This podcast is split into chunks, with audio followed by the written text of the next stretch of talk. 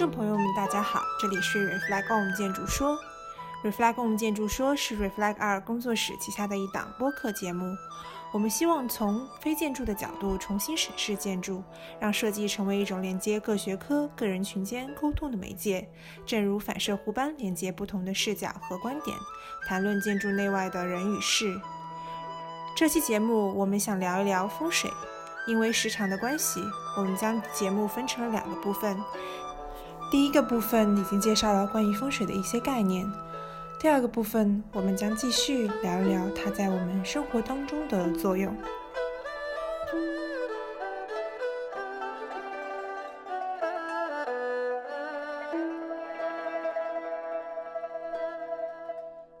大自然的一种感知，或者是对周边环境的一个气场的一个感感受比较明显的话，其实对每呃是跟每一个人自己的心态也有很大的一个关系。就是当人的心态慢慢静下来的时候，就安静下来的时候，你会将你自己去感受你周边的一个环境也好，人也好，大自然也好，其实那种感受是会比较清晰跟明显的。就是如果是人比较就是浮躁，或者是呃生活上比较忙的时候，其实这种感知就会慢慢的给其他。比如说日常的那些呃工作或者是事情去冲淡或者是去干扰，所以人就是如果是要去感受这一方面的一个呃感知的话，其实人的心会慢慢静下来，会这个比较就是明显一些。嗯嗯，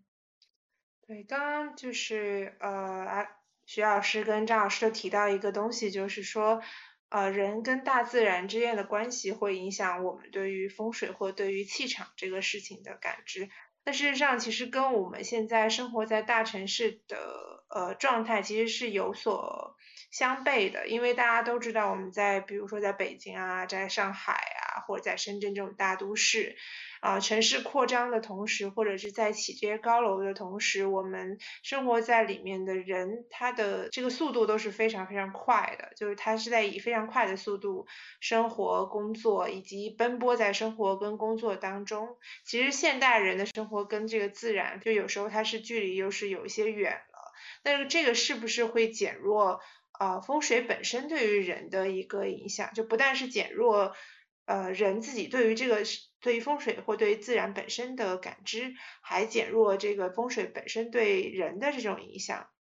这个我我来先说一下，就是我就是对于这个问题，我会觉得呃，风水呃，无论是在大自然或者是在城市里面对人的影响，其实它不会减少，只是一个换一个方式而已。就是比如说，我举个例子，其实呃。呃，以前我们就是在大自然里面，哦，可能会有一个小房子，然后其实这个小房子跟这个大自然的比例是大自然为主，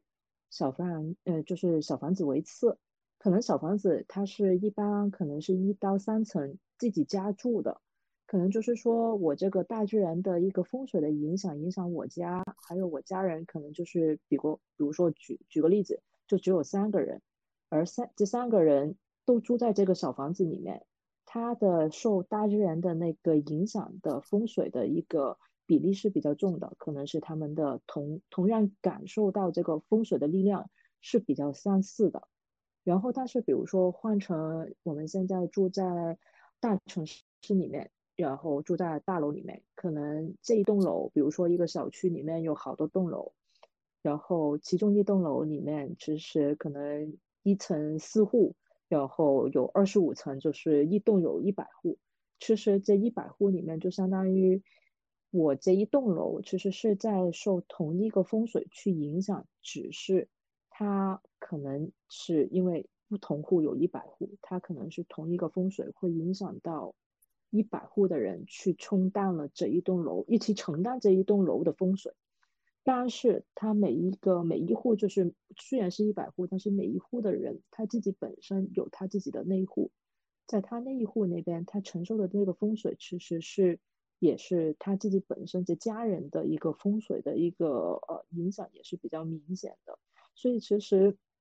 这只是他是一帮人一起承受，就是同一类的，或是相似的一个风水，还是他在大自然里面只有一个小房子，我受这个比较大一点，就是它的那个出现的形式是不一样，但是它呃不会说是减少，而是形式换了一下，嗯，我是这么觉得的。呃，我觉得就是这个城市化过程中间呢，人离自然是越来越远了。啊，因为我们过去都是生活在自然中间，从农村，从这个田野啊，这个山区啊，再到城市高楼大厦里面去，离自然远了。但是不能说它离风水远，因为风水它是对人与环境的归纳，我认为它是一个特定的名词，不不管你在香港也好，还还是你在哪哪个小渔村也好。它同样存在这个这个风水都是不一样的，是这样的。只不过呢，就是说这种离自然、远离自然、远离这种这个树木呀，这种大自然中环境，确实它的所产生的气场完全就嗯不大一样了。比如说高楼大厦特别拥挤的地方啊，有些这个规划不太合理，可能会产生一些特殊的阴气比较重的。换句话，这种气场，当然城市里面也有很好的，像公园啊、绿地呀、呃湖泊呀，这这这些地方都是相当自然、相当棒的风和日丽的地方，那么气场就比较好。呃，就看特定的特定的环境。当然，在城市中间呢，我们现在就讲到这个如何去改变这种风水，如何把这种街区，把这种居住。啊，把自然给它融进去，这个街区公园化啊，然后步行街还有未来一些规划中间，可能把它揉进去这些东西，可能就更加宜宜人一些。因为我们心里渴望的东西毕竟是自然的东西，形成一种更好的一种风水啊。那风水呢，我感觉还是在不断的变化中间的，像一些老的街区改造，都经过了几十年的东西。呃，本身呢有很多可以被利用的东西，比如说那些老庙，像我在厦门住的时候，就是一个新一个小区啊，也挺大的。但是由于那个庙存在，没有拆迁，啊，那块风水特好，因为它有一些老的榕树啊，每天早上还香烟缭绕的感觉。然后呢，还有一些这个这个节节日呀、唱戏呀，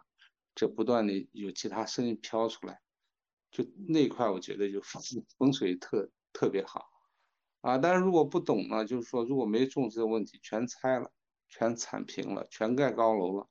这种感觉就不存在了。就是说城市，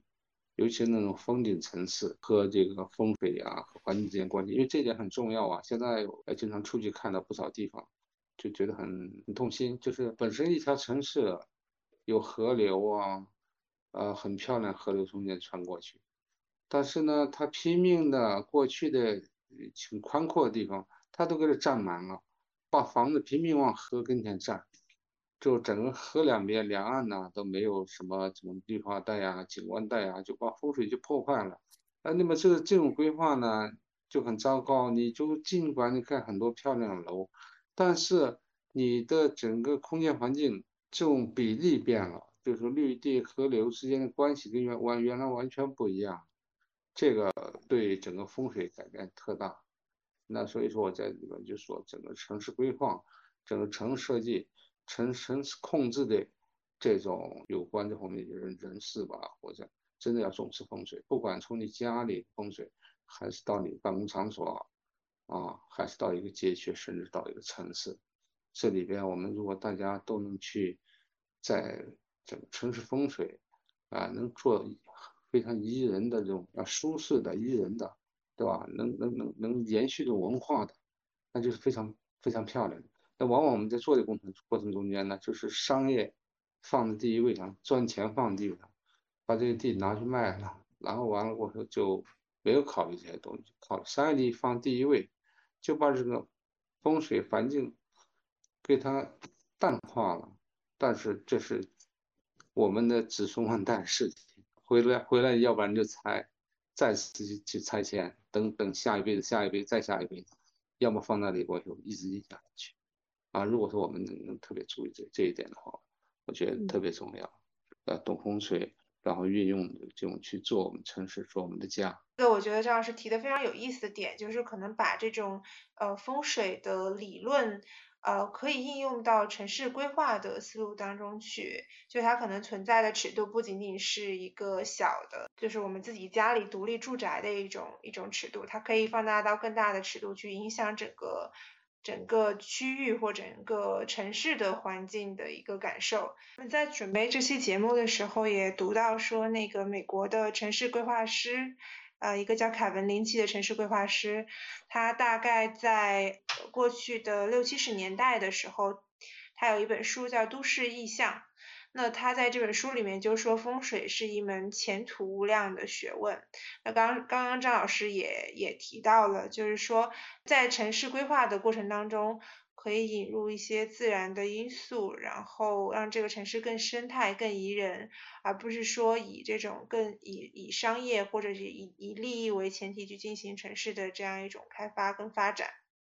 那我想问一下二位，就是关于呃，不管是关于小的这个环境啊。或者是关于这个大的环境的城市尺度这个环境的构建，不知道两位有什么样的方法论可以帮助人，就帮助比如说我们呃另外一些没有学没有设计背景的人，或者是说啊有设计背景的这些工作从业人员，怎么去构建一个更良好的这样一个环境，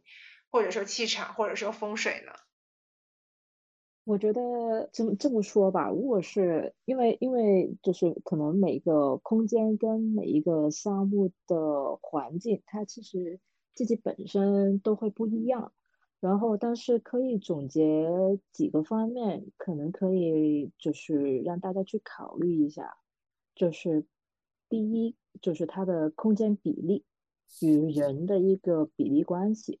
然后，比如说它有一些太压抑的，或者是前面很堵的，可能就未必是一个让人非常舒服的一个空间。然后，或者是城市空间里面，如果是比如说相当于一个小区，如果是前面跟这栋楼就是香港，就举个例子，像香港那边前面是一栋楼，跟另外一栋楼很近的，其实这种压压迫感，其实也是会让人不太舒服，不太舒适。然后。但是就是，其实它是一个人跟物件，或是你所看见的、你所感应到的，就是五官所感应到的一个感觉比例对比是有关的。所以这个尺度其实是要把握一下这个尺度。如果是太压迫的，可能也是不是非常好；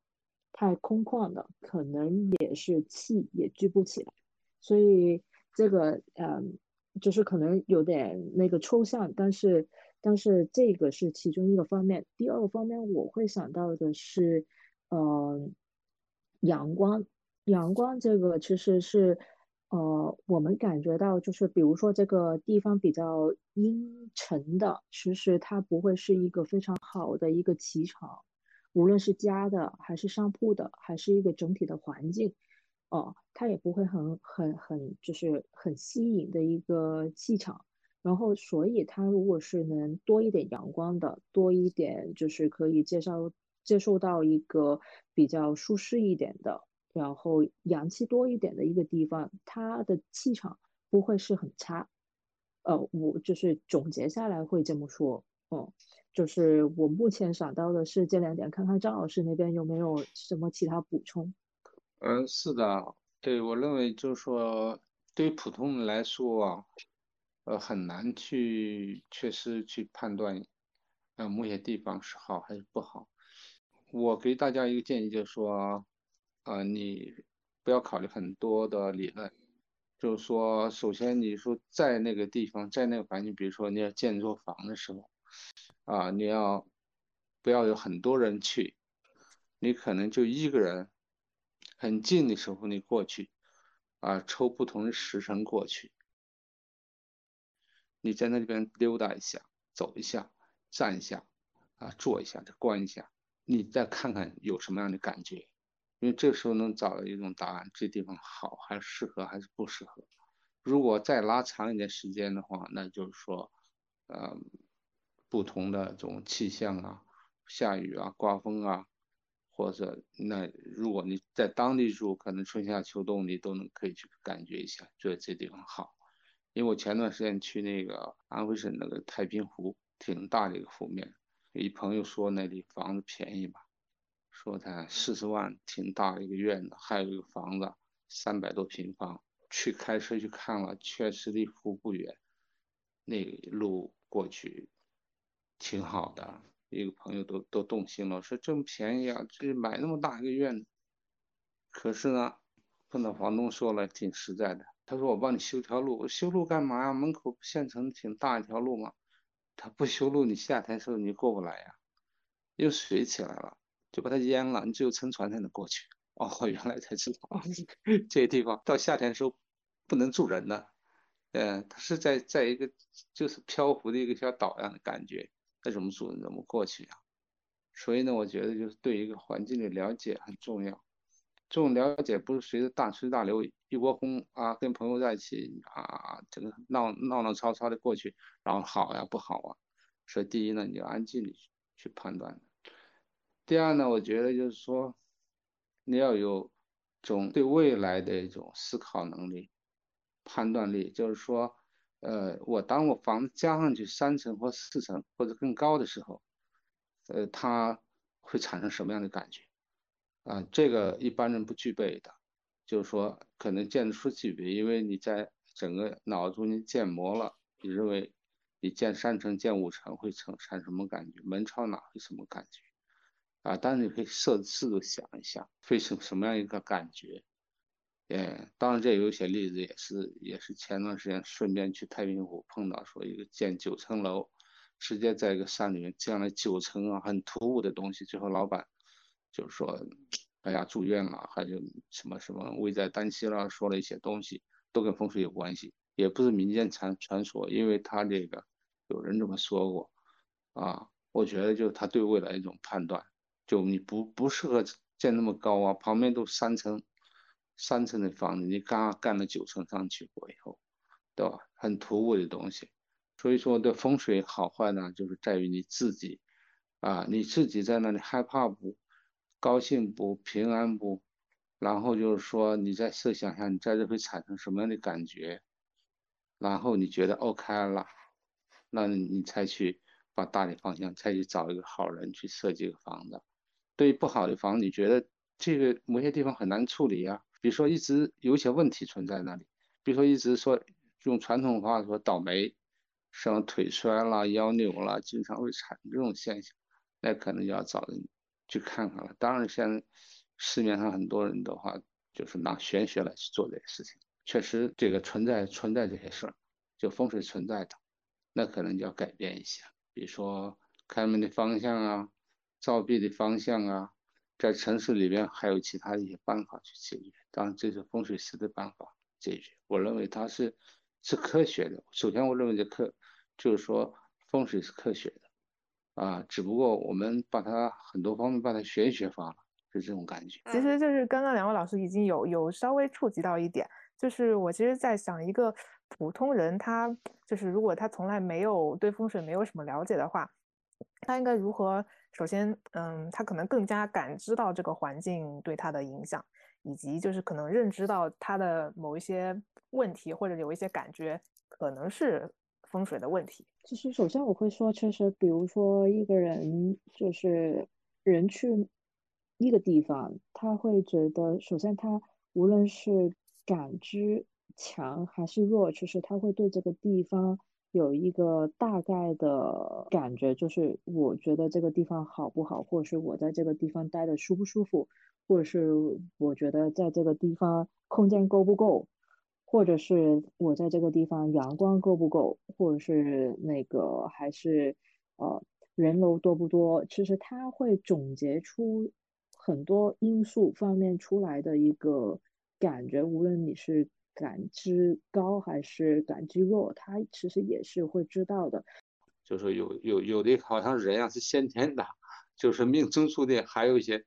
这个是后面自己可能感觉某些地方不舒服啊，是吧？你比如说我院子，有些院子确实啊是这这不是太舒服，但是呢，就是一般人呢就看不出不舒服在什么地方，啊。那如果你懂一些呢，可能就会知道哦，这个墙应该高一点，堵一下，不要那么漏，或者说某些地方要把它拆一点，来让阳光透进来，风透进来。啊，有地方的长，你要栽棵树下去，这个可能会好一些，因为长时间的作用，它是每天都会有一些作用，啊，这种作用是无形的，这可能你每天早上起来，你会看到，哦，这个这个院子里面花开的还真的不错，啊，你经过一个夏天过以后，你就会心情特别不一样的感觉。如果你整天看到一些蚊蚊虫乱飞的地方，那些地方你没有动手去清理它。你没有去改变它，也就让你风水没有变，那长时间对人的作用又不一样，所以会会会有一种不好的一种生理反应在里头，啊，这就是风水和人之间的一个关系。所以呢，呃，人的感知最重要，就是说，首先你感觉呃什么地方舒服，什么地方不舒服，啊，这点也是挺难了解的。嗯，所以就是说。呃，其实有两件事情，刚刚刚两位老师提到有两件事情吧，一个就是可能要重视我们对于周边环境的一个感知，你对它感觉到是舒适还是不舒适，可能在生活当中刻意的去留心自己对于环境的感受。另外一个可能就是说比较积极的去建立自己跟空间之间的一种关系，或者是达至某一种平衡。这样可能是可以去指导我们在自己生活当中去营造一个比较良好的环境与气场。今天特别感谢呃两位老师的到来，然后我们知道了关于风水的很多的知识。当然像两位老师所说的，就是其实风水的这个。呃，风水的这门学问其实博大精深，那我们今天只是说轻轻的触碰到了它的一个一小部分的内容。那如果感兴趣的听众也可以跟我们给我们留言，然后呃，如果有什么问题的话，我们也会在留言的部分解答大家。那再次感谢两位老师，那今天的节目就到此结束，拜拜，拜拜。